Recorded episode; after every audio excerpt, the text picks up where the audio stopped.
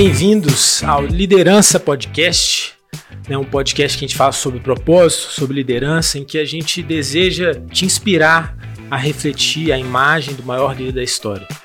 Né, o meu nome é Caio Lacerda. Sou o Bernardo Vieira. E a gente está com um convidado muito especial hoje, um antigo amigo meu. Mas antes de apresentar ele, vou apresentar primeiro a Fiscale, né? Que é a empresa que a gente está fazendo o nosso podcast, que deixou a gente fazer aqui. É, que é uma empresa de recuperação de crédito tributário. Então, né, se você tem uma empresa, é, a, você pode contratar a Fiscale para ver se você pagou imposto a mais, ou imposto a menos, ou alguma coisa assim. E a, e a Fiscale vai fazer esse, esse diagnóstico para você e recuperar esse dinheiro que você pagou a mais de imposto é, em forma de, de, de crédito. Então hoje. Mas antes de apresentar o convidado, queria convidar você que, que está vendo esse é, podcast a se inscrever nesse canal, né, dar o gostei aí, ajuda bastante. Amém. E também deixar vocês sabendo que na descrição do vídeo é, a gente está deixando o link com todos os livros que já foram indicados nesse podcast, né, com todos os, é, com todo o conhecimento de todos os líderes que vieram aqui, que nos abençoaram bastante, que abençoaram a sua vida. Então vai lá e confere. Verdade. É, então a gente está com, igual eu falei, a gente está com um convidado aqui especial, um antigo amigo meu, é o Gabriel Pachico. Vou deixar ele se apresentar aí. Beleza. Pra qual câmera que eu olho? Pode olhar. pra você quiser. Tá bom, eu faço três. é, bom, é, eu sou Gabriel Pacheco, eu tenho 22 anos, eu trabalho na equipe de comunicação da Igreja Central e tem um ministério chamado Efeito Prisma, onde a gente conversa sobre cosmovisão, a gente conversa sobre uma perspectiva integral do cristianismo, né? Tipo assim, essa essa vida debaixo do senhorio de Cristo de fato, né? Então é sobre isso que a gente conversa lá. E lá eu sou o diretor criativo. A gente tem uma equipe de 12 pessoas, é, com cinco designers, e eu tô à frente ali do, da parte gráfica do, do projeto. Uhum. Você quer falar como que como começou o, Prisma? O que, que vocês falam? Então, é, tudo começou lá em 2019, quando eu estava lendo um livro do Huckmacher é, chamado O Dom Criativo.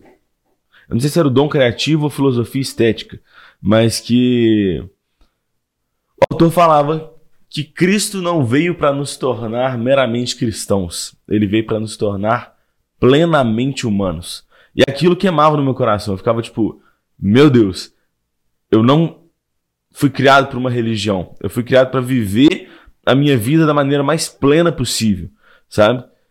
E eu ficava tentando entender como seria essa vida, né? No que se trata é, esse esse estilo de vida. E pouco tempo depois, eu abri uma caixinha de pergunta no Instagram. E um brother que eu nunca tinha ouvido falar apareceu e falou assim: Você topa fazer um projeto envolvendo cultura e cosmovisão em Belo Horizonte? Aí eu só respondi ele: Vai, bora. E aí a gente se encontrou. E na época nem chamava é, Efeito Prisma, chamava Movimento 53, por causa de Isaías 53. E não tinha nada a ver com a proposta do Prisma, porque, tipo assim, era mais reuniões de oração e grupos de estudo locais. Então, tipo assim, a coisa mudou muito, né? A gente foi orando em cima daquilo, a gente marcava reunião de oração, eram quatro pessoas e ninguém ia. Ninguém ia. Toda vez a gente marcava, ninguém ia. Eu ficava assim, mano, pelo amor de Deus. E aí, é, a gente foi num show, sem querer encontramos lá, do Projeto Sola. É, que é uma banda cristã, né? E ver aquilo ali, eu fiquei tipo assim, meu Deus, existe beleza no cristianismo, sabe? Eu fiquei com essa essa fagulha assim, sabe? Eu encontrei o João e falei, João, bora tocar esse projeto? Tipo assim, eu e você, tipo assim, porque se a gente ficar todo mundo lá reunindo pra, pra orar pra começar o negócio, não vai começar nunca. Vamos encontrar? Vamos encontrar. Encontramos. Tava lendo um livro na época chamado Reformar a Vossa Mente, que o cara falava da ideia do Doivert, que ele falava sobre o prisma. Porque é, basicamente a ideia é a seguinte: Deus possui uma única vontade, que é perfeita e coerente, que quando atravessa o prisma do tempo, ou seja, se manifesta na criação, se expressa em todos os aspectos da experiência humana. Entendeu? Ou seja, Deus tem uma vontade para cada coisa que a gente experimenta no nosso dia a dia. Deus é Senhor sobre todas as elas, sobre todas elas, e portanto a gente pode obedecer a Deus em cada uma dessas áreas. Porque antes a gente pensava que Deus que só exigia obediência a nós nessas áreas mais morais, né, éticas, devocionais, sociais, mas não, ele tem uma vontade sobre a economia, ele tem uma vontade sobre é, a jurisprudência, ele tem uma vontade sobre a estética, ele tem uma vontade sobre essas coisas. Uhum. E aquilo fez muito sentido pra gente. Eu falei, mano, por que, que a gente não, não chama de efeito prisma? Porque as pessoas que verem o nosso Instagram vão passar por um efeito prisma. Sabe? Tipo assim, a pessoa vai realmente atravessar esse prisma e vai conseguir enxergar a realidade dessa nova forma. Na hora o João ficou tipo assim, meu Deus, é isso mesmo e tal. E aí a gente começou. É, começamos com um vídeo chamado Senhorio de Cristo, onde a gente explicava ali as ideias de cosmovisão, dualismo e senhorio de Cristo, né? Por quê? Né? Para quem não sabe, existe um, um grande um demônio aí na igreja brasileira hoje, que é o dualismo, que é essa ideia de que a vida ela é dividida em duas partes. Ela é uma vida sagrada e uma secular. vida secular. E a vida secular é aquela vida onde ela não é regida por ninguém. Do engano. Porque se você não tem Deus como Senhor de alguma área da sua vida, outra coisa vai ocupar esse lugar. Uhum. Outra coisa vai ocupar esse lugar. Então, se não é o Deus da fé, vai ser o Deus da cultura. Se não é o Deus do sagrado, vai ser o Deus do secular. Se não é o Deus do bem, vai ser o Deus do mal.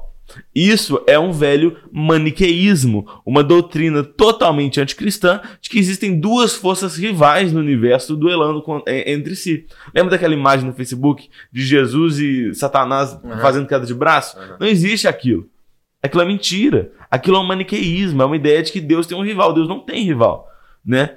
Todo, todo mal é bem corrompido sabe? Uhum. Tudo que existe de mal no mundo hoje é uma corrupção do bem. Não existe nada que seja tipo assim, o mal criou isso. Tudo uhum. veio do bem, entendeu? E quando a gente começa a entender que a vida inteira é para a glória de Deus e não tem nada que está sob a autoridade de Satanás, a gente começa a viver a nossa vida inteira em obediência a Cristo. Ah. E essa é a nossa tentativa no Prisma, de fazer as pessoas enxergarem é, a vida sob essa perspectiva, sob esse prisma, né? Sob essa, essa nova cosmovisão, né?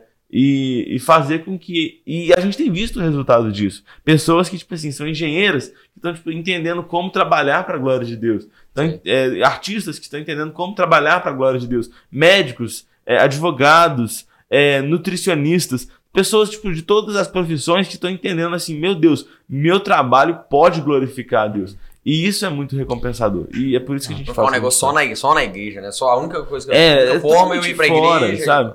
A gente quer contribuir para a igreja, a gente quer dar, por exemplo, os itens que a gente faz, eles são para para edificar a igreja, uhum. mas é para fora, é para sair, entendeu? Tipo assim, é, João Calvino tinha uma prática muito interessante, já que a gente está falando sobre liderança aqui, é, tá aí uma, uma, uma reflexão interessante sobre liderança cristã. Uhum. É, Calvino, depois dos cultos, ele trancava as portas da igreja.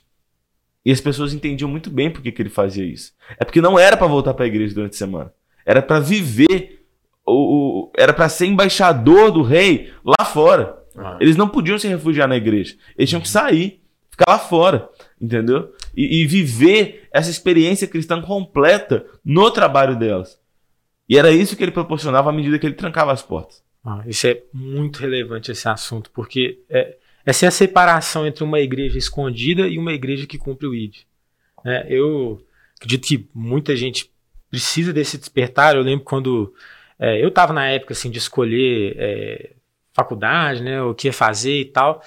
E eu lembro que eu, eu tinha um conflito grande porque eu tinha no meu coração assim, ah, eu quero viver para Deus, eu quero servir para Deus. Uma faculdade, vou perder tempo, é com profissão. Não quero ser um cara vai só trabalhar e ir para casa. Eu ficava com esse pensamento é, na minha cabeça. Eu lembro que meu pai conversou bastante comigo e Deus, na época, assim, eu já tinha começado o curso, eu tava, tava tudo, eu participava em tudo quanto é ministério na igreja, trabalhava na igreja, fazia tudo, e Deus foi me fez afundar loucamente na faculdade. Foi muito mal. A ponto que eu tive que parar tudo para tentar recuperar o que eu tava ali.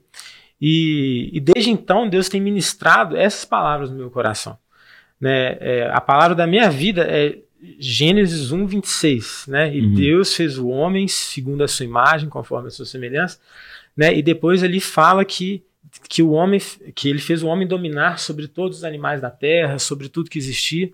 Ou seja, quando nós somos criados à imagem e semelhança de Deus, Deus é o quê? Deus é criador. Deus é ele, ele é dominador, Deus ele é multiplicador, Uhum. né? Deus ele não é só um, um, um culto dentro de quatro paredes, ali um ministériozinho. Exatamente, Deus é o criador de tudo, do universo, influente em todas as sociedades, em todas as áreas, né? E Deus há muito tempo vem colocando isso no meu coração, né? Tipo assim, eu te coloco quando eu te coloco, porque eu quero que você seja influência onde você tá. E existe esse interesse, né? Tipo assim, de Deus, de tipo cultivar a criação dele.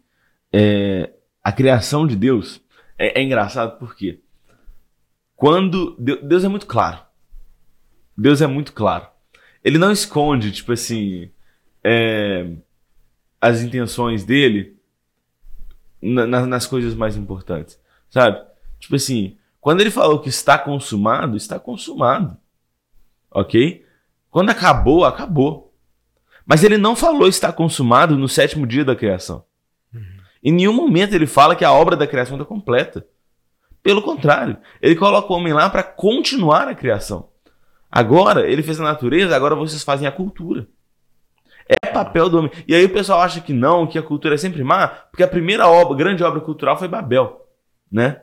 E o pessoal acha que, tipo assim, necessariamente a cultura é má. Não. A cultura é um chamado de Deus para o homem, de nós cultivarmos a terra. E Martinho Lutero falava um negócio muito interessante, inclusive fica a recomendação do livro Como Integrar Fé e Trabalho, do Timothy Keller, porque, tipo assim, ele fala muito sobre essa questão. Ele fala o seguinte, que os nossos trabalhos são as máscaras que Deus usa para atuar na terra. Por exemplo, ele poderia te alimentar magicamente se ele quisesse. Ele poderia, tipo assim, fazer você a sua fome ser saciada. Mas não, ele escolhe fazer isso através de um padeiro. Entendeu? Você quebrou a perna, ele poderia curar a sua perna tipo, automaticamente, mas não, ele escolhe fazer isso através do trabalho de um médico. Entendeu? Essa é a forma de Deus trabalhar. Deus ele não chega, ele- Deus não viola a, a estrutura criacional dele. Se ele criou as coisas para serem resolvidas dessa maneira, vai ser resolvida dessa maneira. Entendeu? Até, a- o Lutero até fala que, o, que, o, que até o sexo é uma forma de demonstrar como que Deus usa é, o ato humano para gerar vida. Ele poderia mandar cegonha, mas ele não faz isso. Entendeu? Tipo assim, ele poderia mandar magicamente um bebê. É, Deus, Deus, às vezes, ele faz as coisas sobrenaturais pelas coisas naturais, né? Tipo assim, através de coisas naturais. Isso que eu acho muito doido. Eu acho, eu acho legal, muito doido do, do- dessa área, assim, do, do prisma de, de ensinar as pessoas, né, de, de integração, de que as coisas não são só, só entre quatro paredes da igreja. E, porque muitas vezes a, a gente até não sabe como fazer. Tipo assim, igual, igual eu na, na, na medicina, é difícil, porque você não pode pregar para uma pessoa, é antiético, você não pode né, ir pregar, você não pode falar de Deus assim abertamente para uma pessoa. E no posto que eu tava eh, lá em Taguara, eu lembro que tinha uma moça que tava falando, que tava muito depressiva, ela começou a chorar e tal, e eu, e eu pensei, velho, como que eu vou fazer? Como que eu vou fazer pra, tipo assim, pra colocar Deus ali? E eu não falei nada, assim, eu, né, eu encaminhei pra um psicólogo e tudo mais, e depois eu fiquei remoendo isso. E aí depois eu, eu, eu, eu tava conversando com, com, com a minha namorada e ela falou que, ela falou, velho, às vezes não é, você não precisa de falar nada, você não precisa de falar, ó Deus, alguma coisa, mas às vezes, tipo assim, a forma como você fala mais velada, às vezes, assim, o, o jeito que você fala, assim, você, tem alguma fé e, e- e introduzindo, às vezes até um abraço que você dá na pessoa ali, ali, no seu ambiente de trabalho, nas coisas que você faz por fora, que não é, ah, vamos fazer uma oração, alguma coisa ali, e ali você já tá, tipo assim, apresentando algo sobrenatural, alguma coisa diferente, um alguém diferente, pela forma como você age, né, pelo jeito que você, até o jeito que você trabalha mesmo, é uma pessoa, sei lá, um, o pessoal tá acostumado com um médico que se acha Deus, mas você apresentar uma humil- uma humildade diferente, isso atrai as pessoas pra saber Sim. o que que tá acontecendo, por que, que, por que, que esse cara é diferente, por que, que ele é diferente dos outros médicos, por que a cultura dele é diferente, e ali você começa a pregar de um jeito. Você começa a trabalhar a obra de Deus de uma forma diferente, uma forma que, que não é tão explícita, mas é, também é obra de Deus. Não só isso, aí tem povos que você só vai conseguir chegar através da medicina e não como missionário. Sim, exatamente. Pessoas que não. Isso é um negócio que eu penso demais, velho. Porque a medicina abre, abre, uma- abre portas que para lugares que pastores não podem. Um cara com, um cara com a Bíblia no, debaixo do braço não, não entra não- de jeito nenhum, mas todo lugar precisa de médico. E eu acho muito doido isso, né? Que isso é uma integração sinistra da- do, do, do trabalho, né? Como é, humano, de algo sobrenatural que Deus tem para um povo ou, ou para alguma coisa assim. Então eu acho, acho muito doido essa. essa- Eu até acho que nem precisa, tipo assim, da gente pensar em evangelismo, É. sabe? É, o, se não me engano, o Francis Schaeffer, junto com o Timothy Keller, eles falavam sobre. O, o Keller tá vivo ainda. É, falam sobre a pré-evangelização. E esse é um conceito muito interessante. É, tem uma, um vídeo do John Piper e do Keller discutindo, e aí o, de um lado está o John Piper falando que tem que evangelizar, e o Keller falando que não, tipo assim, simplesmente você ser um- uma boa pessoa ali é, já serve, sabe? Tipo assim, e ele tá tipo assim, por quê, por quê, por quê? E aí o Tim Keller explica, porque quando essa pessoa agir como um testemunho cristão sem pregar, quando essa pessoa que recebeu aquele, aquele testemunho ver um cristão de fato e for evangelizada, ela vai olhar para o testemunho passado que ela tinha visto e vai falar: Isso é verdade. Entendeu? Você abre o coração da pessoa, né? É, a pessoa vai falar assim: Isso que vocês estão falando para mim é verdade porque eu vi um cristão no passado e ele agia de uma maneira diferente. Ele via a vida como uma nova mentalidade do reino, sabe? E eu acho que, tipo assim, o trabalho cristão ele vai muito além das, dos três S. Muito além dos três S. Geralmente o pessoal reduz. Ah, como ser cristão no trabalho? A três S. Eu acho que um dos S é até antiético. Tá? Que é, quais são os S? Evangelismo, que esse é, pra mim é antiético. Eu acho que, tipo assim, não é o espaço, sabe? Tipo assim, você tá no ambiente de trabalho, entendeu? Não pause o ambiente de trabalho pra, pra evangelizar. Se tiver uma, uma oportunidade de pregar o evangelho, amém, entendeu? Mas você não é cristão no seu trabalho evangelizando. Você é cristão no seu trabalho fazendo o seu trabalho, entendeu? É, existe também o da, o da ética, achando que ser cristão no trabalho é simplesmente ser moralmente bom. Não é só isso. É claro que envolvem todas essas coisas. Claro. E aquele que é realmente o mais próximo do que seria um trabalho cristão, mas ainda não é só, é a excelência. Sabe? A gente não pode ficar limitado a essas três coisas. Por quê? Todo trabalho é uma forma de Deus trabalhar no mundo caído. E todo trabalho deve ser movido pelo um quarto é a esperança do reino vindouro. Entendeu? Esse deve ser o nosso direcionamento. Como a medicina é vista à luz da nova criação? A cura. A cura é a realidade da nova criação. Entendeu? Como a psicologia deve ser vista à luz da nova criação. A sanidade mental é a realidade da nova criação. Isso deve nos guiar. Entendeu? Então, quando a gente é movido, por exemplo, é, tem uma história muito bonita que o Tolkien escreveu, mais um livro recomendado, é Árvore e Folha, do, do Tolkien. Ele fala o seguinte: é, de um pintor que o sonho dele era pintar uma, uma árvore. Já viu essa história? Não. O sonho dele era pintar uma árvore. E ele fica a vida inteira dele procrastinando para pintar essa árvore, porque ele sabia da iminência de uma viagem que ele estava para fazer. E os amigos do Tolkien confirmaram que essa viagem que ele estava falando era a morte. Ele ia morrer. E ele estava o tempo inteiro pensando como que eu vou pintar essa árvore, como que eu vou pintar essa árvore, e ele não pintava a árvore. Gastou a vida inteira dele e só pintou uma folha. E a morte chegou. E ele foi com ela, e quando ele chega no céu, ele se encontra na nova criação, ele vai até o lugar onde ele tinha pintado a folha. E onde tinha pintado a folha tinha uma árvore agora. A folha que ele pintou na terra havia se transformado numa árvore. O nosso trabalho nessa terra é incompleto, mas ele vai ter uma recompensa eterna no futuro, sabe? A cura que nós estamos buscando na medicina aqui vai ser completa no céu. A justiça que um juiz está buscando aqui vai ser completa no céu. A beleza que um artista está buscando aqui vai ser completa no céu. Então, quando a gente olha com essa mentalidade de coisas restauradas, porque era assim que Jesus olhava. Jesus não olhava para o que era, Jesus olhava para o que poderia ser, para o que deveria ser. Era assim que ele olhava para as coisas. É por isso que quando ele olhou para cinco pães e dois peixes, ele viu alimento suficiente para alimentar uma multidão. Por quê? Porque ele não estava olhando para a quantidade de peixe que tinha ali, mas ele estava olhando para a verdade criacional de que existe o suficiente para todos. Amém. E quando ele partiu o pão, o pão se multiplicou. Quando ele pegou aquele pão e transformou em dois, não era dois meio pão, era dois pães inteiros. Uhum. Entendeu? E isso é a mentalidade do reino. Essa é a ideia de que o reino já chegou, o rei já reina e nós já vivemos nessa realidade do já e ainda não. Entendeu? Nós já vivemos no ainda no, no, no, no reino já inaugurado, nós já experimentamos coisas que só vamos experimentar plenamente lá, lá na frente, mas ainda não plenamente, né? Porque a gente ainda vive no mundo de pecado. Mas essa mentalidade deve guiar o nosso trabalho. Amém. Eu, eu até outro dia estava um time, eu estava contando de um, de um livro daquele Sean Boltz, que é um pastor americano, uhum. se não me engano ele é se não me engano ele é da Beto, e ele, ele conta no livro que ele teve um encontro sobrenatural, é, que um anjo apareceu para ele, e esse anjo se identificou como ministro da economia do céu. E, enfim, assim, independente de qualquer coisa, assim, a, a forma como Deus quis falar algo para ele, e esse anjo levou ele para um lugar em que, nesse lugar tinha é, um monte de mãos, braços, tinha é, casas, tinha carros, tinha é, várias coisas assim. E, e, ele não entendendo aquilo, e aquele anjo foi, foi falou assim: essas coisas aqui são é tudo aquilo que já existe no céu, mas que ainda vai se materializar na terra. Através da fé, através da oração, né, através das coisas.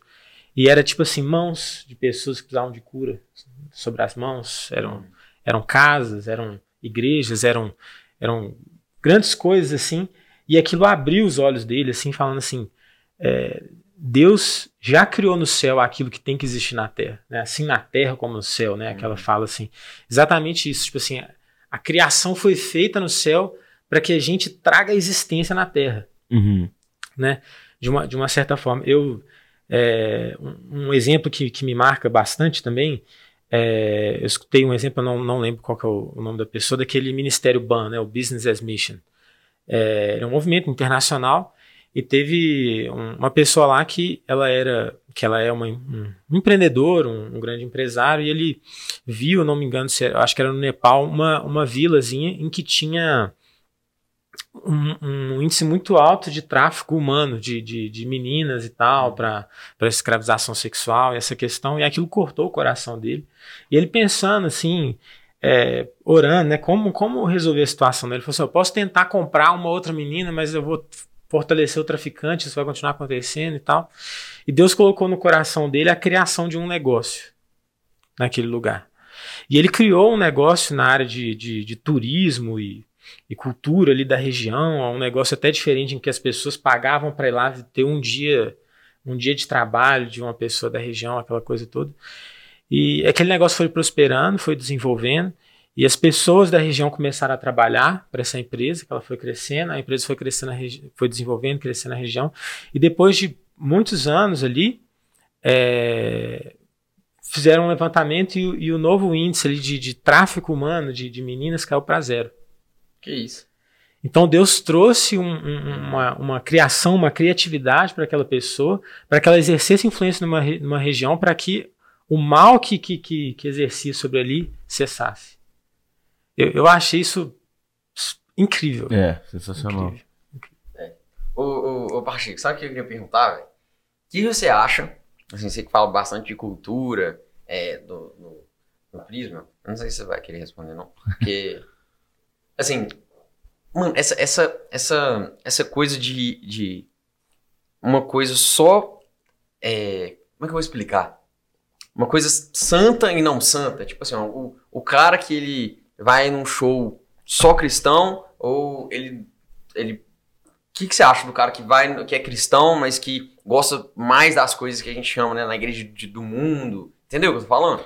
Esse cara, o cara que é, que tem todo esse negócio, tipo assim, será que eu posso escutar músicas do mundo? É, o negócio de música do mundo, de show do mundo, de teatros do mundo, de coisas do mundo e coisas da igreja. O que, que você acha dessa, dessa, dessa divisão?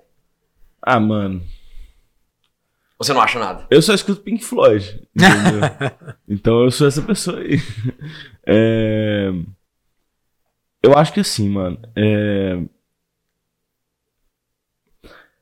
A gente precisa entender alguns conceitos nessa questão. O primeiro deles é a graça comum. É o mais básico de todos.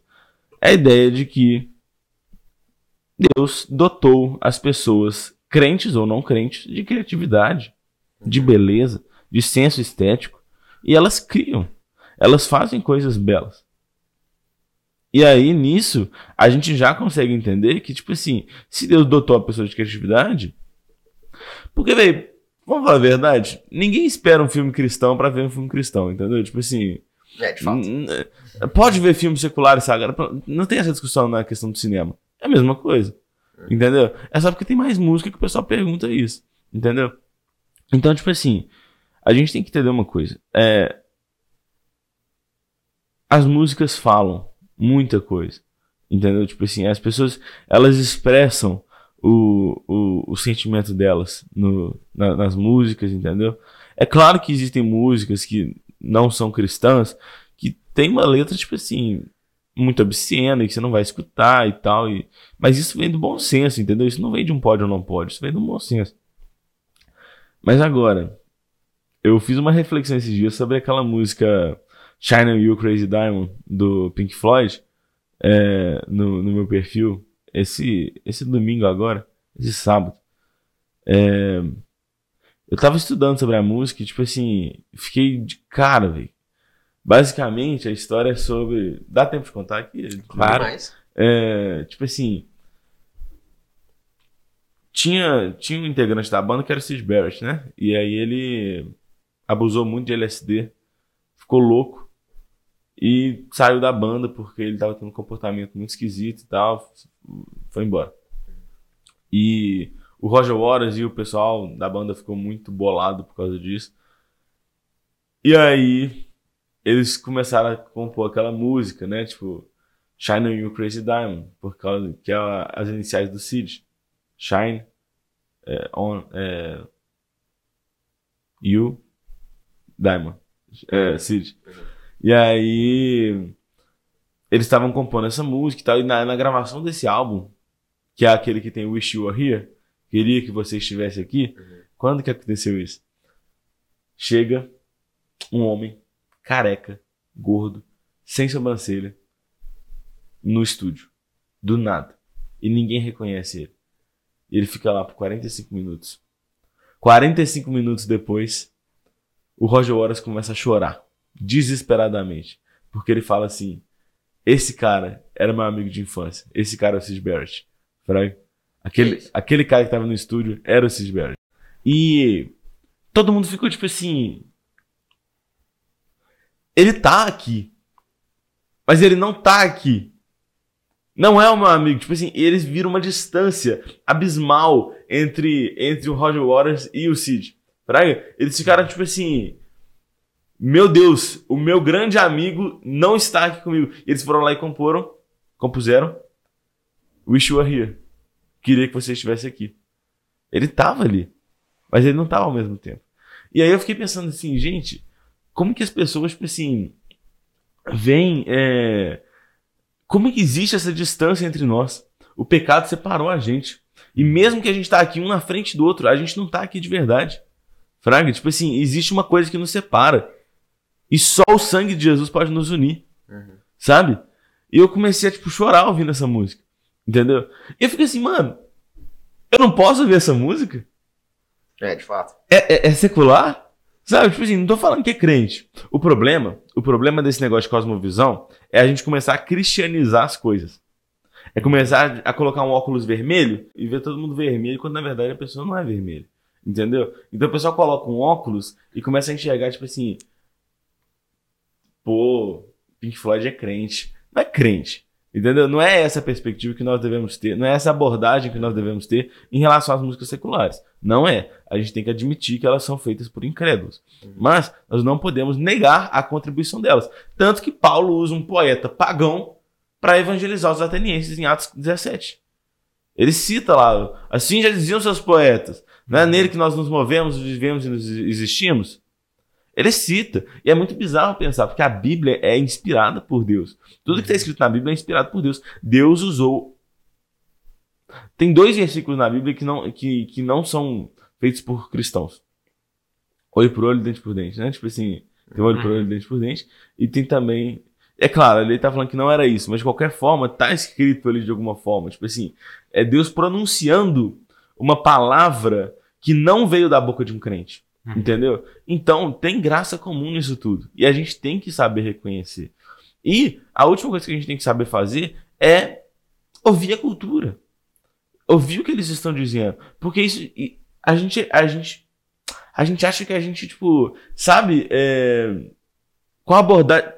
A coisa que mais acontece no meio cristão é uma simplificação da vida. Quando ela, na verdade, é muito complexa. Sabe? A gente acha que as pessoas têm os mesmos problemas que a gente, e os problemas são resolvidos com Ei, Jesus te ama, ei, você é amado, ei, senso de paternidade em você agora. Mano, às vezes a pessoa não precisa disso, já para pensar. Às vezes nem os próprios crentes precisam disso. Aí é, o crente vai escuta nossa... alguém que algo fez, a pessoa, nossa, misericórdia, não sei o que, já condena a pessoa, sendo que todos ali são pecadores necessitados da glória de Deus, precisando da sua ação ali. Porque a gente não sabe ouvir o que o mundo tem a dizer sabe? E é claro, gente, é um ouvir prudente, não é um ouvir tipo é se entregar. Né? Ali não é o ouvir dos judeus, ele é o ouvir dos gregos. Uhum. Qual que é a diferença? O ouvir dos hebreus, dos judeus, é um ouvir que implica em obediência. O ouvir dos judeus é só ouvir com o ouvido. É o nosso ouvir, uhum. entendeu? Quando a gente é chamado para ouvir a cultura, a gente tem que ouvir de uma forma grega, entendeu? De ouvir assim, ó. Mas uhum. quando a gente é chamado para ouvir a Deus, a gente tem que ouvir de uma forma judaica ouvir e obedecer. Mas é isso, entendeu? É esse é o caminho. Entendi. É, já que a gente tá falando de liderança, a gente tava pensando mais cedo, você tava falando que é, sobre, sobre, a liderança de Jesus, isso é uma liderança por afeto, como, como, é, que, como é que você vê isso aí? Não, então, é, isso, é um, isso é uma coisa muito interessante, é, que ela é uma abordagem agostiniana. É, Santo Agostinho que dava muita ênfase nisso. É, ele, desde o início da filosofia dele, da teologia dele, ele mostra como que o nosso coração é um coração inquieto, né? Ele fala, né? O meu peso, minha gravidade, ele não falava gravidade porque não existia gravidade na época, é o meu amor, né? Como assim? Quando você pega um, se eu, se eu pego meu celular e coloco ele aqui, e eu solto ele, uhum. ele está inquieto. Ele não está em repouso. Só quando ele chega aqui que ele fica em repouso, uhum. entendeu? O que Agostinho está falando é o seguinte: o meu coração ele é como esse celular que está levantado e ele só vai encontrar repouso quando ele descansar no amor, entendeu? É o amor que atrai ele para o chão. E tipo assim, é esse amor que nos move, entendeu? Essa é a, essa é a ideia de Agostinho. É, a, o nosso coração é guiado pelas nossas afeições. Nós somos o que nós amamos. E na antropologia bíblica, no estudo do ser humano na Bíblia, nós vemos que, na verdade, nós somos como flechas lançadas. Flechas em direção a alguma coisa. O próprio. Nem precisa ser crente para concordar com isso, porque o próprio Martin Heidegger, né, um, um filósofo da Alemanha, nazista, ele concordava que nós somos Dasein. Dasein que significa ser aí, ser lançado, é aquela pessoa que foi atirada no mundo. A gente está em movimento. Jack Kerouac, no On the Road, naquele livro lá, O Pé na Estrada, ele escreve: vocês estão indo para algum lugar ou estão apenas indo? Então, tipo assim, essa noção de que nós estamos em movimento. O James Smith vai dizer que nós somos como tubarões existenciais. Nós precisamos nos mover para continuar existindo. Então a gente está em movimento. E o que, que nos move? Os nossos afetos, os nossos amores, aquilo que nós amamos. Nós não somos aquilo que nós pensamos. E muitas vezes a gente adota um modelo de liderança que só compreende a pessoa humana como uma pessoa intelectualista, cognitivista, uma pessoa que precisa mudar o modo de pensar. Gente, não é isso que Paulo estava dizendo quando ele coloca lá em Romanos 12, 2, que a gente tem que mudar a nossa mentalidade. Não é disso que ele estava falando. Ele não estava falando de uma mudança intelectual. Ele não estava falando disso. Porque essa mudança intelectual não muda nada. Se eu te contar para você que é, eu coloco diante de você é, um, um, giló e um chocolate, eu falo para você que, que, o, que o giló faz bem e o chocolate faz mal, você não, uma criança. É, é claro que a criança vai escolher o chocolate. Entendeu? Tipo assim, o que ela sabe não muda em relação àquilo que ela ama. Ela ama o chocolate. Ela não ama o giló. Entendeu? Ela sempre vai escolher o chocolate. E da mesma forma somos nós. Nós somos movidos pelos nossos afetos, não pelo que nós pensamos. René Descartes estava errado quando ele falava que nós é, que eu penso logo existo. Não, eu amo logo existo. Uhum. Entendeu? Essa é a verdade. E Jesus entendia muito bem isso. Jesus ah. entendia muito bem isso. Porque Jesus não chega para os discípulos e fala assim: o que vocês acreditam? O que vocês pensam sobre mim? O que vocês. Ele não pensa nem. Ele não pergunta nem no que vocês creem. O que, que ele pergunta lá em João? Ele pergunta o que vocês buscam, o que vocês querem, o que vocês desejam. Porque Jesus sabia que o que mais importava era o que as pessoas desejavam. Isso importa. Isso definitivamente importa mais que as outras coisas. Porque isso é o que é, provoca a transformação na vida das pessoas. E aí o, o lá, o autor do, do Pequeno Príncipe, ele tem uma frase sensacional que, que explica isso muito bem. Se você deseja construir um navio, não chame as pessoas para. Não ensine elas onde conseguir madeira.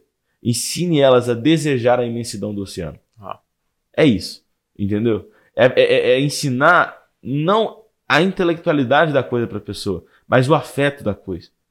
A uhum. pessoa desejar aquela grandeza. Entendeu? Você quer guiar, você quer ser um líder que guia as pessoas para algum lugar, não fala para elas por que, que elas têm que ir para lá. Não fala para ela, tipo assim, não, não explica para elas por que, que elas têm que chegar na Terra Prometida. Fale das maravilhas da Terra Prometida. O que guiava as pessoas no deserto? Não era a ideia de que elas tinham que chegar em algum lugar. É a ideia de que elas estavam indo para o lugar onde manda leite e mel. Entendeu? O tempo inteiro, o povo reclamando, eles reclamavam, eles usavam os afetos dele para reclamar com Deus. Você não nos levou a uma terra onde manda leite e mel. Você prometeu pra gente uma terra que manda leite e mel. Eles desejavam aquilo. E era isso que movia eles no deserto. Uhum. Sabe? Então, tipo assim, o nosso afeto é a nossa bússola nesse mundo. Entendeu? E é dessa forma que Jesus lidera. É interessante. Uma coisa que sempre me deixou curioso em relação aos hebreus ali no deserto, depois que eles fugiram do cativeiro no Egito, é que sempre que acontecia um contratempo, eles iam reclamavam com Moisés assim: é, você devia ter deixado a gente no Egito. É. Né? E isso é... aqui para matar a gente. Pois é, e isso é curioso, porque no Egito eles eram escravos. Né? Eles eram escravos, eles sofriam muito e tal. E no deserto, tudo bem, eles estão no deserto, mas Deus está com uma coluna de fogo à noite para aquecer, durante o dia uma nuvem para dar sombra, fazendo chover pão, entregando carne por, por pombas e tudo. Então, Deus está cuidando deles ali. Mas o que faz eles terem um sentimento regresso assim é exatamente no, no, no momento que eles perdem a esperança daquele desejo que eles tinham. Né? A partir do momento que eles param de enxergar, assim, essa terra prometida não vai acontecer. Então eles preferem voltar para o deserto do que continuar na caminhada é, é, para o Egito, do que continuar na caminhada para aquilo que eles perderam a esperança. Sim, e tem até uma questão de que às vezes nem é só às vezes até a esperança da Terra Prometida também fosse um problema. Uhum. Porque fosse um, uma distorção do afeto. Às vezes eles amavam mais a Terra Prometida, claro. mais as promessas, do que a Deus. É. Entendeu? E tem um livro sensacional, não sei o autor, que chama The Explosive Power of a New Affection. O poder expulsivo de uma nova afeição. Eu acho que ele não tem traduzido. É, que basicamente diz que o amor, quando chega no coração da pessoa, ele expulsa os outros amores. Entendeu? Uhum. E isso acontece, esse movimento de, de, de êxodo, de retirada acontece. Então, eles estavam tomados por um amor que ainda não tinha sido substituído pelo amor a Deus. Entendeu? Uhum. Porque eles não foram chamados para o deserto para chegar na terra prometida. Eles foram chamados para o deserto mesmo, uhum. mesmo para cultuar a Deus. Eles foram chamados para o Sinai, não para Canaã.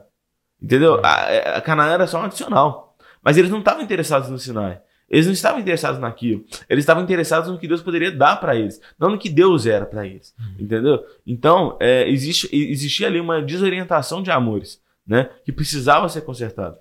É, o, o, o, Subirá fala muito isso, né? Que às vezes a gente foca tanto no que Deus pode, pode dar que a gente perde quem Deus é. Né? Sim. E, e o Luiz Hermínio, ele fala, fala um negócio interessante, porque é, é, os caras estavam ali debaixo de coluna de fogo, de. Mano, um negócio assim não, caía pão do céu, velho. Não era um negócio igual a gente, assim, Era um Não negócio era muito normal, sobrenatural. é. Não era normal. Era uma coisa assim, era fácil de crer. Então, velho, o cara tá, tá caindo pão do céu. A gente não vê isso hoje. Então, é, é, era, se você for pensar por um lado assim, simplista, era muito mais fácil os caras ter fé e falar, não, aqui, não, Deus, Deus é Deus, e não reclamar e tal, porque ali tinha um poder de Deus sobrenatural operando neles. Sim. Mas ele fala que estar debaixo do poder de Deus não muda ninguém. Porque os caras estavam debaixo do poder de Deus 24 horas por dia, durante 40 anos, e mesmo assim os caras caíram. É, o que É, muda nós- não é o estar debaixo do poder, é o Espírito Santo dentro da, da, da- pessoa. É, é, é isso aí, é, é o cara entender, é, assim, o amor mudar pra, pra Deus é que muda a pessoa, e não o estar debaixo da mão de Deus ali, Sim. igual a galera tava. Até porque a gente tá debaixo do, do poder de Deus, incrédulos e crédulos, todos Uhum. estão. Uhum. Todos vivem no mundo de Deus.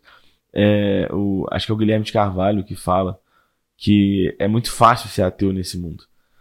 Porque é um mundo sustentado por Deus. Não, quem fala é o Igor Miguel. Ele fala assim: é muito fácil ser ateu nesse mundo, porque, tipo assim, ser ateu nesse mundo é aproveitar das bênçãos que o Deus que você não acredita te dá. Uhum. Entendeu? Ele fala que o inferno é justamente o contrário disso. É, é, é o desgoverno. Sabe? O, é, Deus tem autoridade sobre. Não, vamos entrar num assunto totalmente diferente, mas é, Deus tem autoridade sobre o inferno, sim.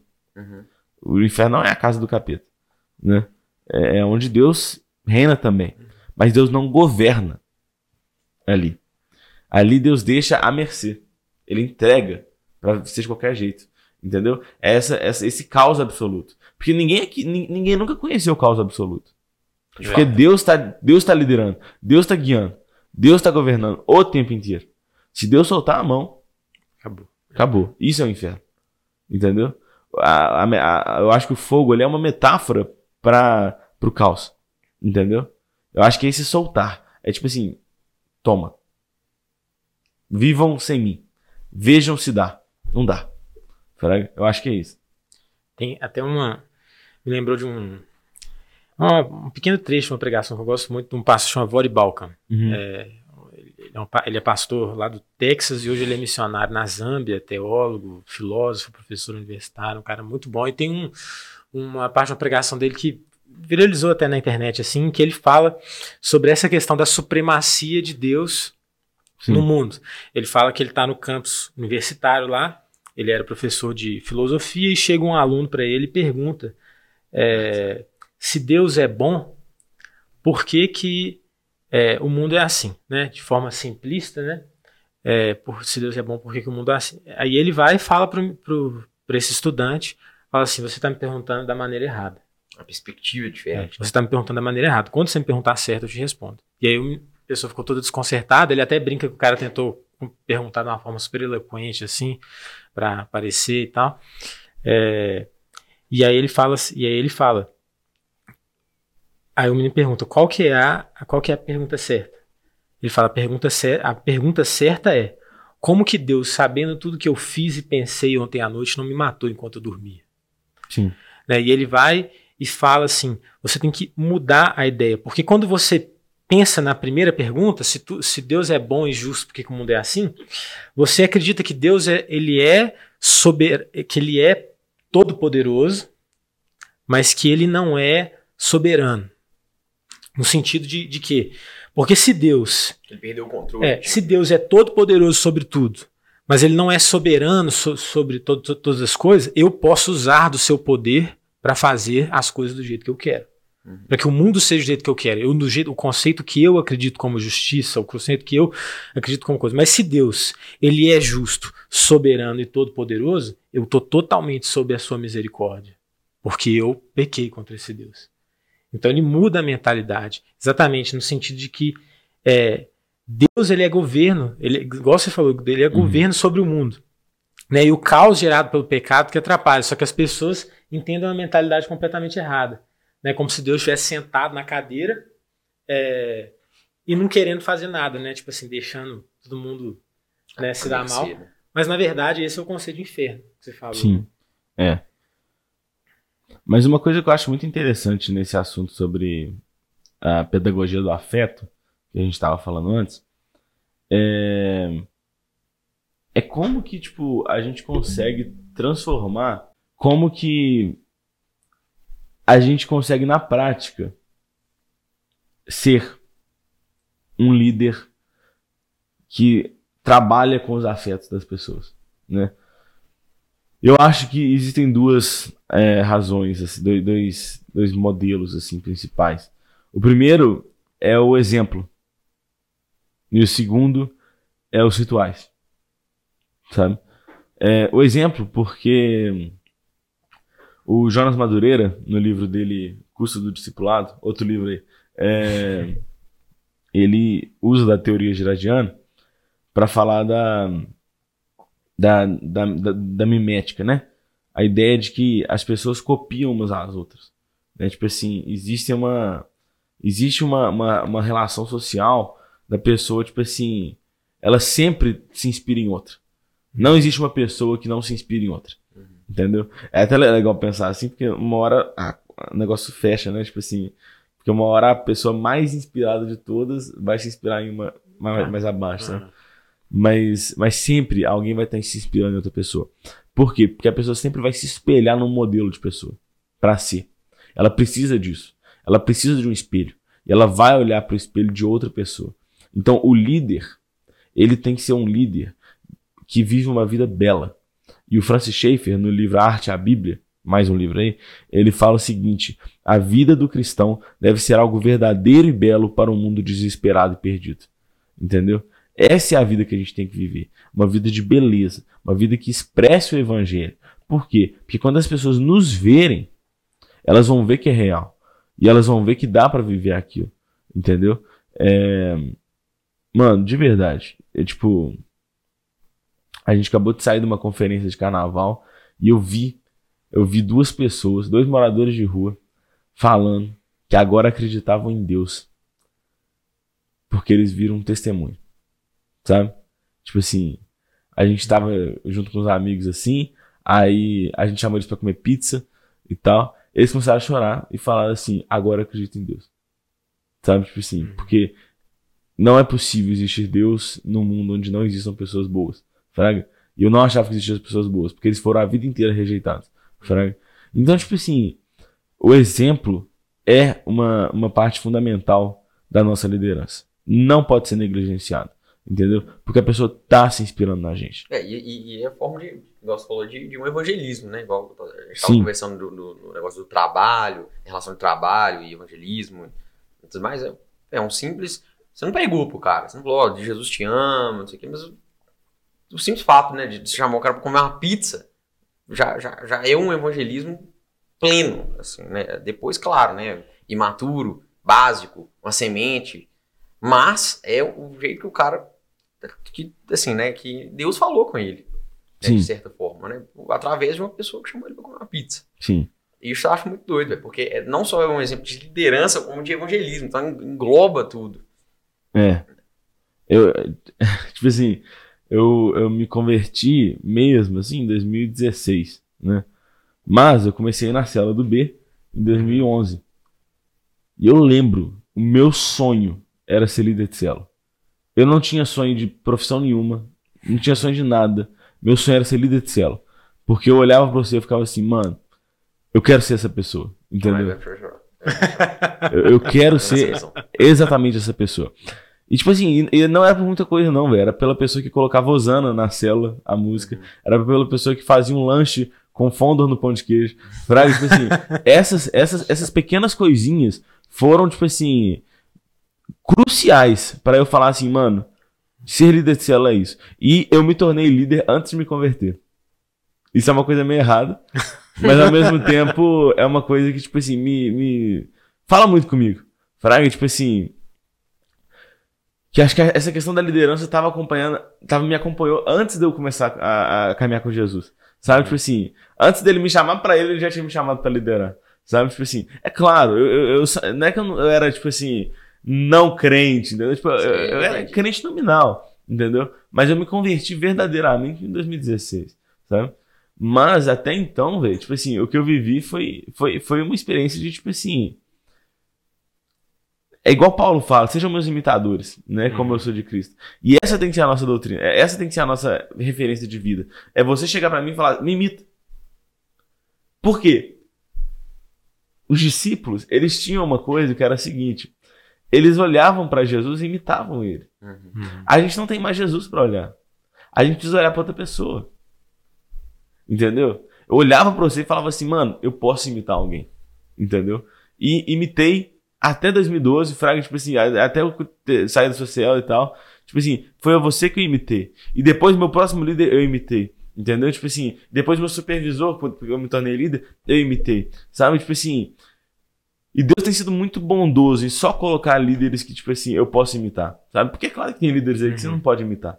Né? Mas, mas líderes de verdade você pode imitar. E, tipo assim, essa é a, é a, é a natureza da liderança. Sabe? É, é, é, é aquele que segue a imitatio. É aquele que segue a imitação de Cristo. Entendeu? É aquele que pode ser imitado. É, é, é isso define um líder. Eu Isso acho, eu acho um interessante isso, é porque, assim, né, é, é no final das contas, é difícil você ser alguém para ser imitado. Porque você precisa de imitar alguém também. E, assim, o ideal é que a gente imite a Jesus. Mas ah, o, que, o que fica o questionamento, assim, é como é que você vai imitar alguém que você não conhece, entendeu? Uhum. E uma coisa é imitar alguém que você vê. Outra coisa é imitar alguém que você conhece, né? Você, você não vê, você não pode ver Jesus hoje. Mas você pode conhecê-lo através da palavra. Sim. Então, o cara que ele é líder de célula, por exemplo, ou um líder qualquer, que ele tem que imitar a Cristo, mas ele não lê a Bíblia, ele não sabe, que- ele não, não entende, é, assim, é, muita gente fica, é, por exemplo, comparando, sei lá, o Antigo Testamento com o Novo, ah, era um Deus diferente, parece que é um, mas, mas o Antigo Testamento, velho, ele é lindo pra você entender a essência de Deus, como Deus pensa, como Deus age, você entender que, que Deus, ele, ele tem ciúmes da gente, Sim. é, ele, ele não quer que a gente se vire para outros amores, não é porque ele precisa de alguém, porque ele é autossuficiente, mas porque a gente precisa de imitar ele. Sim. Então ele tem ciúmes desse outro amor, porque ele precisa que a gente é, ame ele para que, a- que a gente seja transfor- transformado. né? Não é É. para ele, mas por nós. Então eu fico espantado assim com líderes, não só líder de célula, supervisor ou outras coisas, o cara que não conhece a Jesus tentando imitar, tipo assim, meio, meio que falsamente, né? Sim. Uma ideia de que ele tem de, de Jesus, porque ele ouviu falar um pastor pregando e falou: Não, Jesus é assim, eu vou, eu vou fazer assim. E- mas ele não conhece a, a Deus. Entende o que eu tô falando? O cara não lê a Bíblia, ele não sabe o que, que tá mandando, ele não sabe o que, que Deus fez, ele não sabe o que Jesus fez, ele não sabe como ele agiu, ele não sabe como ele. Entre aspas, né? É difícil você falar assim, como Deus pensava, mas, mas várias vezes é, Deus expressa os sentimentos dele ali na Bíblia, ele es- ele expressa. Acho muito doido isso. que Deus, Sim. a gente acha que Deus é um Deus assim, ó, que tá ali no trono e é isso aí de olho fechado, mas Deus ele expressa sentimentos na Bíblia, ele expressa pensamentos na Bíblia, né? Na Jeremias ele fala só, eu sei os pensamentos que tem pra vocês, né? Não de causar dano, mas, mas de esperança, né? E, e eu acho muito doido isso, né? Então, é, me buscarão, me acharão quando buscar de todo o coração. Então ele fala, velho, eu sou um Deus acessível e você con- cons- consegue me conhecer. E é aí que você vai conseguir imitar a, a, a Jesus e é aí que você vai conseguir fazer com que outras pessoas te imitem através da sua imitação do que você conhece. velho. A gente não. A gente não. Quando Jesus estava conversando com a, com a mulher samaritana, né? Ela pergunta assim: Ô Jesus, mas deixa, deixa eu te perguntar, é pra a gente adorar no monte, igual nossos antepassados, ou é pra gente adorar, adorar em Jerusalém, igual o, o pessoal fala, os judeus falam? Jesus fala assim, ó, assim, na teoria, né, mais ou menos como Jesus fala, mas, mas assim, se você for pensar, o certo era em Jerusalém. Eles estão certos. Aí ele fala, porque nós adoramos o que nós conhecemos.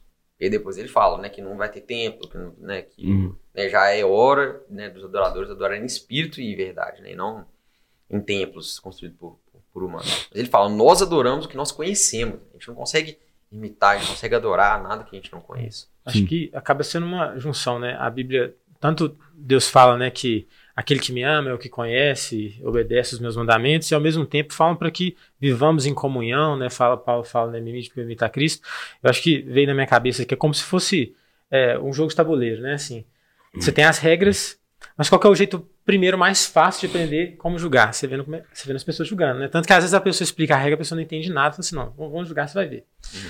Mas, por mais que ela aprenda de forma rápida, fácil, imitando os outros como que eles jogam, ela não vai saber os detalhes, as estratégias, as coisas principais do jogo se ela não pegar no detalhe. Não, e às vezes ela aprende errado, igual o Uno. Se você for ver É. as regras do Uno, nada a ver com o que a galera joga, nada a ver. Mas eu, eu creio que Deus faz essa, essa junção das coisas. Porque, querendo ou não, né, em, em última instância, o cristão é um, é um, pequeno Cristo, é um pequeno reflexo de Deus. É né? o primeiro propósito lá de Gênesis 1,6 que eu falei. Então, em teoria, se você olha para um cristão, você deveria estar olhando para uma imagem de Cristo. Né? Uhum. Sim. Então, é, é, é, o complemento. Né? É, você vive em comunhão com líderes referências e você se baseia na palavra. Porque a, a palavra é o caráter puro de, de, Jesus sem, sem ali a distorção do, da pessoa que você tem como referência. Mas Deus coloca meio que os dois, né, assim, uhum. para juntar nessa é. figura. Eu acho que Paulo, ele sabia véio, que a galera não era, assim, né, que, que era, era, arriscado você falar para imitar, né, assim, imite os, líderes referências, assim, porque tem líder que, é, principalmente na época de Paulo, tinha, tinha líder que pregava coisa errada, é, e etc. Então ele, ele fala, examine-se a si mesmo à luz da, da, das escrituras. Então, pro cara, é o que o Paul Washer fala na, na, pregação chocante. Ele, como é que você sabe que você é crente? Porque você, você vê o outro cara que é crente e fala, esse cara é crente, não você uhum. igual a ele, mas quem diz que ele é crente? Quem diz que, ah, porque o meu grupo de jovens é assim mesmo, quem diz que eles são crentes? Então, ele, por isso que ele fala, examine-se a si mesmo à luz das escrituras. Pra você não ter erros. Fala, não, vamos ver se eu sou crente mesmo aqui.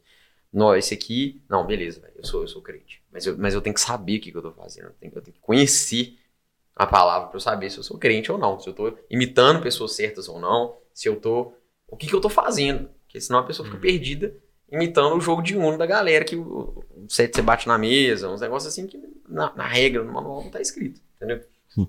E tem um tem uma capa de livro que eu gosto muito, que é a, é a litografia original do livro, acho que é de 1500 o livro. Chama Imitação de Cristo, do Tomás de Kempis. E a capa é tipo vários cristãozinhos carregando cruzes, sabe? Tipo, uhum. seguindo Jesus. Então, tipo assim, inclusive é a capa do curso do discipulado, do Jonas. É, e eu acho que aquele versículo que fala assim: portanto, fixe os seus olhos em Jesus Cristo, autor e consumador da nossa fé. Ele não tá falando pra você fixar os olhos, é, tipo assim. Quando ele, quando ele fala, tipo, autor e consumador da fé, ele não está falando, tipo assim, a pessoa que escreveu a sua fé. Uhum. Ele está falando da pessoa que foi a primeira a completar o caminho da fé. É a primeira que terminou a corrida. Entendeu? O vencedor. Olhe para o vencedor, porque vocês também vão vencer. Né? O Samuel, amigo do, do Franz, ele até tem uma música que chama Venci sem ser o primeiro. Sabe? Tipo assim. E é tipo isso. Nós somos chamados a vencer sem sermos os primeiros. É, é, é ter os olhos fixos naquele que já trilhou o caminho por nós. Entendeu? Então, tipo assim, o, a tarefa de, da imitação é uma tarefa de olhar para quem já venceu. Entendeu? Tipo assim, olhar para quem já. E você deu esse exemplo do jogo de tabuleiro, é perfeito. Porque é exatamente isso. É tipo assim, é olhar para quem já joga. Entendeu? Para quem já jogou e já venceu. E aprender as regras com quem jogou. Entendeu? Com Jesus. E a gente vai olhando para ele. E é claro, lendo o manual. Porque se a gente olhar só porque a gente acha de Jesus, a gente vai cair num liberalismo bizarro aí, sabe? Mas a gente olha para Jesus e vai andando no caminho dele, sabe? É, e a outra coisa que eu acho que é essencial para a liderança afetiva são os rituais. A gente não pode negar a existência de, de rituais na nossa vida e de como que eles são necessários. Por quê? Porque a cultura reconhece que nós nós é, somos movidos por rituais. Entendeu? O que eu quero dizer quando eu falo rituais? Basicamente, é, quando você. Como é que você adota um hábito? É quando você repete ele. Né? Tipo assim, é quando você faz ele repetidamente. Como é que você aprende a gostar de alguma coisa? Quando você faz aquilo muitas vezes. Entendeu? Quando constantemente você está fazendo aquilo, aquilo vai gerando em você um amor por aquela coisa. Entendeu? Por exemplo, eu quero começar a comer salada, não como salada. Vou começar a comer salada. Primeira vez que eu fizer, eu não vou gostar. E se eu ficar só no racional, só no. Não, tenho que comer porque vai bem. Eu não vou. Eu preciso ter uma, uma, uma rotina de comer salada. Todos os dias comer salada. E isso, com o tempo, eu vou começar a gostar. Entendeu? E é assim que a gente funciona. Os nossos afetos funcionam dessa forma. Então, como líderes, nós temos que estabelecer, estabelecer uma rotina de, de rituais para os nossos liderados. Entendeu? Para que eles repitam. Para que eles façam várias vezes. Entendeu? Para que eles façam de novo. Para que aí seja trabalhado neles um, um ritual que, que seja efetivo.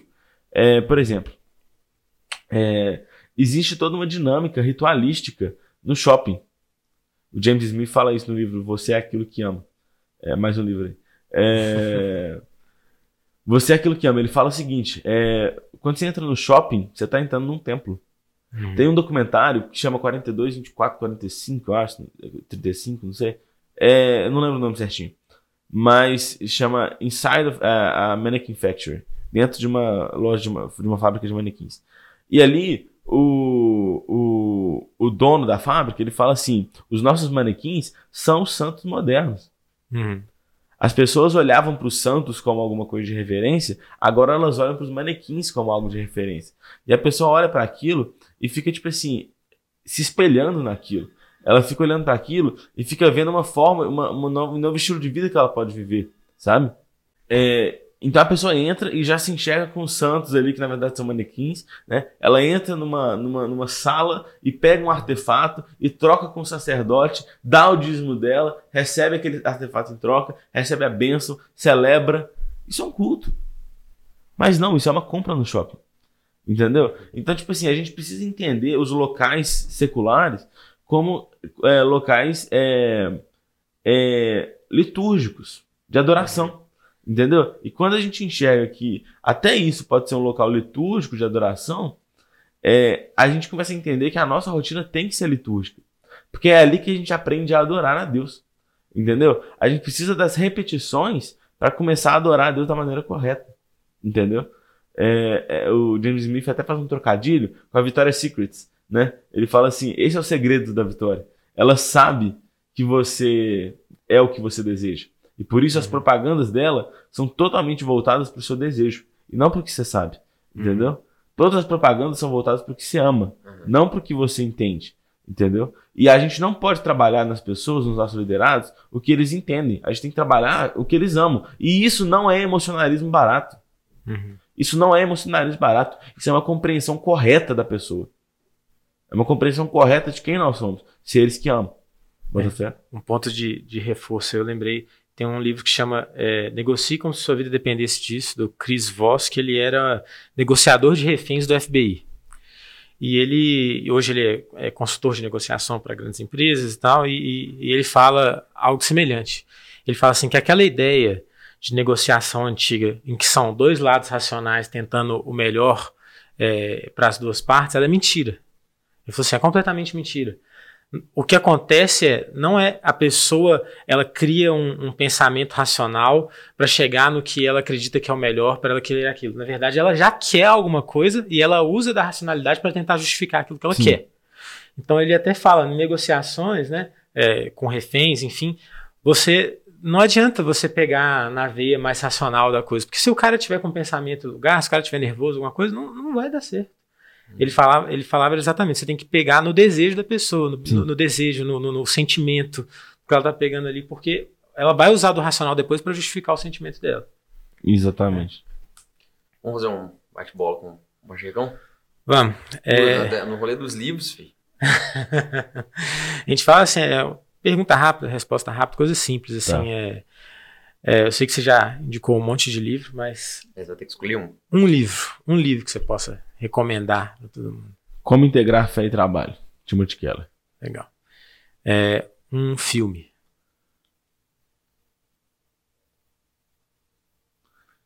Sobre o que a gente falou aqui, né? Não. Independente. Livro da vida. livro da vida também. Você, você pode, pode, pode mudar. Você pode mudar. Você pode procurando livro, se você quiser. Se quiser indicar, assim. Não, o livro é aquele meu. É, o filme vai ser Silêncio, do Martin Scorsese. Legal, isso não vou falar. é, o que Deus é para você? Pai.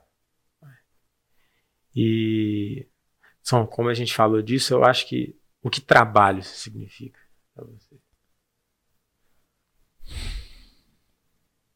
Trabalho é uma forma de deixar o mundo mais bonito. Legal. Gostei da resposta. Acho que é isso aí, a gente agradece muito aí, véio, Show de você bola. ter vindo. Se você quiser falar pro pessoal como encontrar o Prisma, o seu perfil. Ah, demorou. É, gente, então, o, a gente tá no Instagram e no YouTube como Efeito Prisma. Tem que digitar tudo, porque o Instagram boicotar a gente. tem que digitar tudo. É, mas é isso. Lá a gente fala sobre cosmovisão, a gente fala sobre fé integral e acho que vocês vão gostar. E cultura pop, bastante cultura pop. Legal. Demais. Pô, é. Muito obrigado, velho, pela sua presença, de verdade. Tamo junto. Assim, eu, eu não sei o que vai ser para as pessoas, mas eu tenho, eu aprendi pra caramba. Aprendi pra caramba com você, imagino que o cara também tem aprendido. Com certeza. É, foi, uma, foi uma experiência assim, muito legal mesmo, muito acrescentou demais pra gente. Tá? Quando você quiser voltar também, a gente tem que marcar, porque tem muita coisa pra conversar, né? Uhum. Assim, ainda mais tem, eu sei que o conteúdo do Prisma, por exemplo, é gigante, né? Tem muita coisa, muita coisa muito legal, inclusive, pra gente discutir. Então, com certeza, quando você puder voltar, a gente faz outro episódio falando de outras coisas, de cultura pop. De Demorou. Coisas, tem coisa interessante pra gente conversar.